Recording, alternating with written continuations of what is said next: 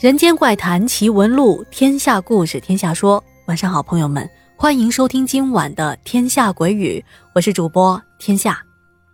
嗯，跟大家说一个事儿啊，就是以后我收到大家的投稿呢，就是如果故事中有告诉我是真实的经历呢，我在电台里呢也都不会再去说这件事情。原因呢，嗯，你懂的。这两天一看自己的这个主播的这个分数，那个信用分突然变成了个位数，然后我就很莫名其妙嘛，我也不知道什么情况。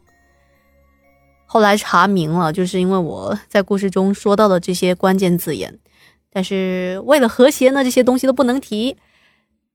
那以后啊，大家就不要问我是真是假啊，咱们就是听故事，这就是故事啊，好吧？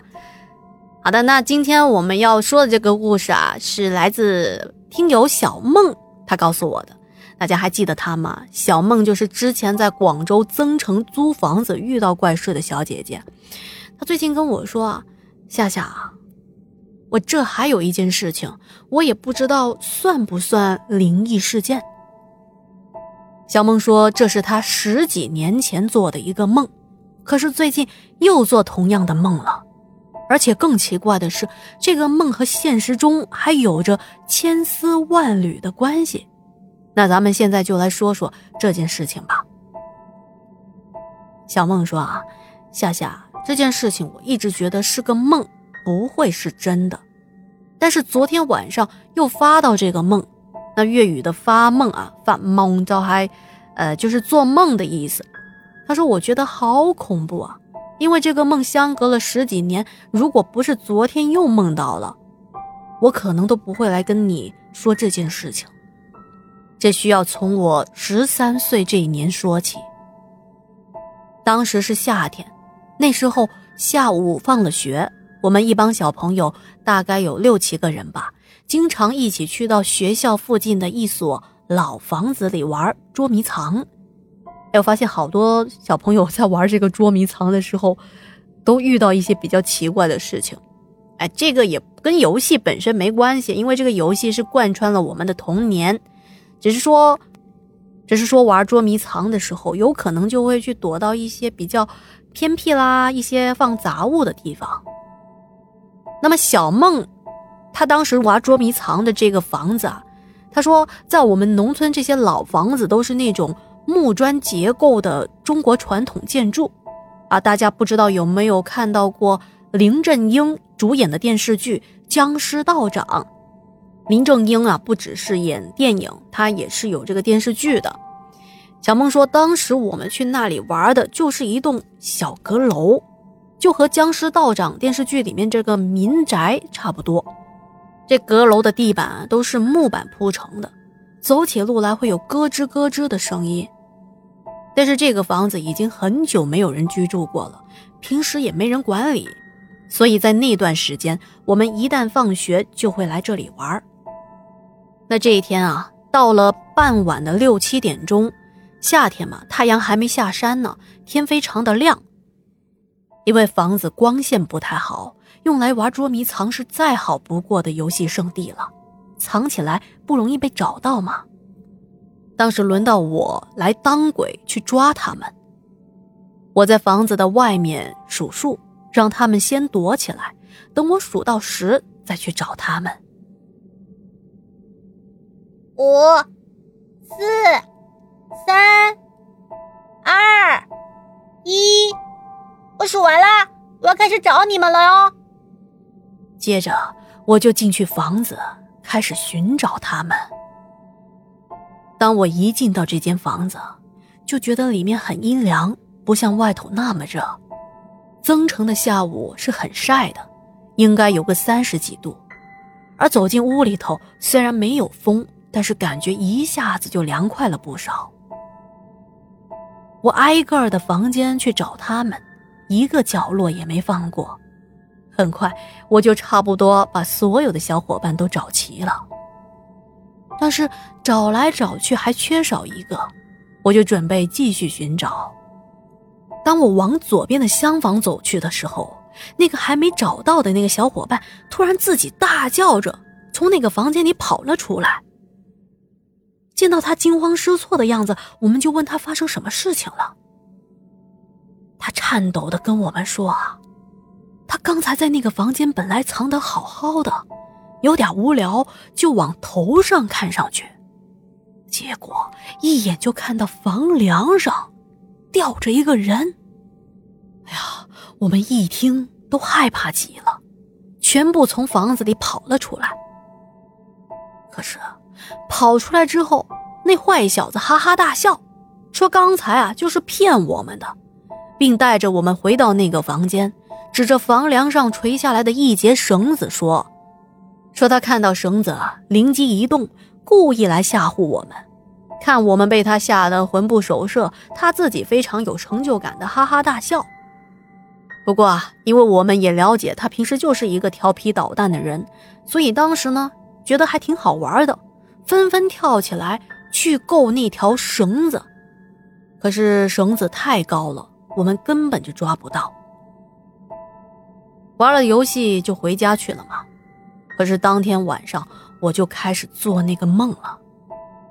我梦到大晚上的，我来到那老房子的外面，门是关着的，门上还贴了一张黄符纸。我觉得很奇怪，我记得我们来捉迷藏的时候，那个门明明是开着的。怎么晚上被不知道是谁把门关上了呢？还贴了这种写上了符咒的黄纸。于是我伸手推了一下门，露出了一条门缝。于是我趴在门缝上往里面看过去。可是我一眼就看到一个女人上吊在大厅的房梁上。她的样子好恐怖啊！头发是披丧的下垂下来的，遮住了他的脸，吊在房梁上晃来晃去的。我扭头就跑了呀！可是更为恐怖的是，我跑来跑去，跑来跑去，依旧跑不出这个院子，依旧是在那个房子的门口。紧接着，那大门啊！也不知道什么时候被打开了，而我无论是从哪个角度看过去，那个上吊的女人一直在盯着我看。当时我吓得呀，又哭又叫。可是我突然想到，没道理啊，那老房子的周围平时都是有人在居住的，都是住着一些老人。那前段时间我们这些小孩来玩，那些老公公老婆婆都会出来跟我们说：“哎呀，你们玩就玩啊，小心不要摔着了。”可是这一次我叫的这么大声，他们怎么都不出来看看呢？而且更吓人的是，上吊的那个女人呢，不知道什么时候从房梁上下来了，她一步一步的朝着我走了过来。我清楚的看到，他脖子上还套着个打了好几个死结的粗麻绳。他一边走过来，还一边对我痴痴的笑着，而我继续大叫着奔跑着。可我感觉到他分明在我背后步步紧逼，我也不知道自己跑了有多少圈，直到耳边听到有人在喊我。快回来，快回来！我就醒过来了。醒来后看到床边围着我爸爸妈妈、我奶奶还有我妹妹，我妈坐在床头哭泣着，他们都是一脸的担忧。本来我想问他们刚才究竟是怎么一回事，可是我觉得一点力气都没有，就好像真的奔跑了很久。很累，很快我又睡着了。到了第二天早上，我醒来之后，奶奶很严肃的问我：“昨天放了学去哪里玩了？”我就把昨天玩捉迷藏的事情和做梦的这些内容都告诉了奶奶。当时奶奶的脸一下子就气白了，她叫我以后再也不能去那个地方玩了，进。都别进去，最好是连靠近都不要。而我看他很生气的样子，我本来想问他昨晚我怎么了，我也不敢问了，只能是跑去问我的妹妹。而我妹妹说：“姐啊，你昨天晚上好吓人啊，你一直大哭大喊的，爸爸妈妈怎么叫你都叫不醒你，就过去把奶奶叫过来了。奶奶这才想了个法子，说，呃，要对着你说什么。”快回来，快回来！你呀，可把我们给吓死了。可是我们都不知道你怎么了。接着我又跑去问我的爸妈，爸妈疼爱我，一开始怕吓到我呢，也不敢跟我说实情。但是他们呢，又怕我再到那里玩。这想来想去啊，最后还是告诉了我。他们说，听老一辈人说，那个老房子在解放前啊。有一个女人在那上吊死了，后面就被贴了黄纸给封了起来。从那到现在一直是没人敢进去的。我爸说：“我也不知道你们是怎么进去的。”我说：“我们都连续好几天在那里玩了，基本上一放学就去的。”可爸爸说：“大伯今天还特意去那老房子看了，那里的门锁得好好的。”我不信。我当天就跟我爸又去到那儿，可是我亲眼看到那房子的木门上，确实挂着一个拳头大小的锁头，那把锁头还生了锈了，这上面还有一些蜘蛛网，看上去已经很多年没有打开了。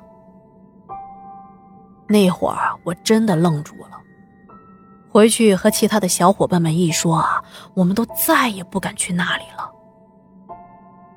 又过了几年，那老房子被夷为平地，那个地方建起了一座小公园。这件事情啊，就这么过去了。这事情已经过去了十几年了，我不知道为什么昨晚又梦到了一模一样的梦。而且第二天，和我睡在同一间宿舍的同事跟我说，啊，昨晚睡到半夜，听到我大哭大喊，可是他也是无法叫醒我。把他吓得呀，不知道该怎么办。幸好我也只是叫了几句，后来就安静下来了。而他认为啊，我应该是做了噩梦。如果我再继续闹下去，他就要跑去叫宿管来帮忙了。好的，关于小梦的这件事情呢，我们就分享到这里了。那么，关于小梦一开始在节目前说的这个疑问啊，如果您对此有任何的看法，那么都可以在节目的下方留言告诉我们，我们一起来探讨。好的，那如果觉得故事讲的还不错，别忘了王天下点赞、打 call、留言、转发。好了，昨天呢已经上架了我的第一期付费节目，内容是非常的精彩啊，都是我精心为您准备的，希望呢可以得到您的支持。那么今天的节目就到这里了，感谢您的收听和陪伴，我们明晚见。